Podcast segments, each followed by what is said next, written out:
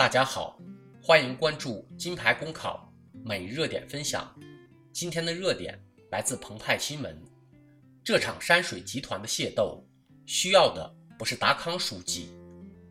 山水集团用武力接管企业的事，不仅发生在电视剧《人民的名义》里，还发生在现实中。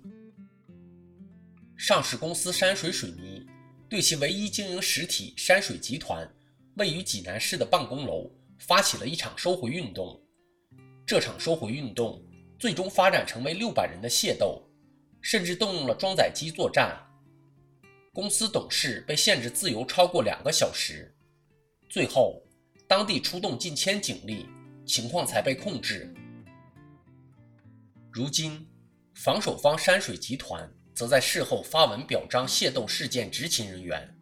给予十三人每人五万至十万元奖励，因为山水集团与热播电视剧《人民的名义》撞名，而且桥段高度雷同，很多网友在报道下调侃，呼叫李书记活捉高小琴。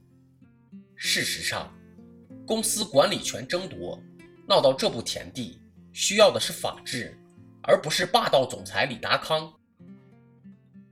窃钩者诛，街头小混混打群架。可被警方定性为集体斗殴，绳之以法；和以山水集团六百人的械斗，耗费公安千名警力，造成恶劣社会影响，却不见当地进行刑事追究，反而公司论功行赏起来。山水水泥股权争夺战的双方是持股大股东河南天瑞集团和以原山水集团副董事长福敬田为代表的管理层和持股员工。双方在二零一五年驱逐原实际控制人张才奎父子，后因配股方案等事闹掰。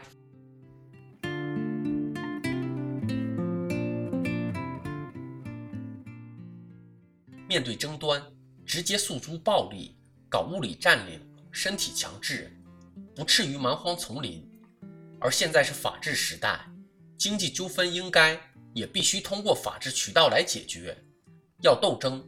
应该在法庭上，从法治的原则推断，谁占领办公楼，不影响最终的利益分配。但实际上，双方都不惜一切追求实际占领，反映出两个层面的问题：一、公司治理有严重问题；二、司法权威不彰，这才导致冲突双方弃公权而择私利，相信先到先得。山水水泥械斗事件。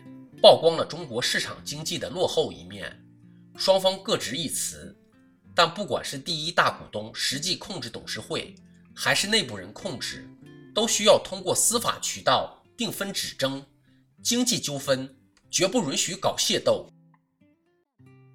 这场闹剧因为法治缺失硬度，争执双方相信拳头，相信霸道而不是法律，且事后也没有受到法律的惩戒。山水集团之争的解决之道，当然是重掌法治的权威，而不是让达康书记用霸道总裁的手段解决问题。这解决不了问题，只会酝酿更多的冲突。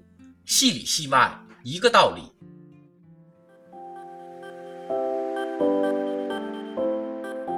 朋友们，金牌公考新版公众号已经上线了，新版公众号将聚集更多在职公务员。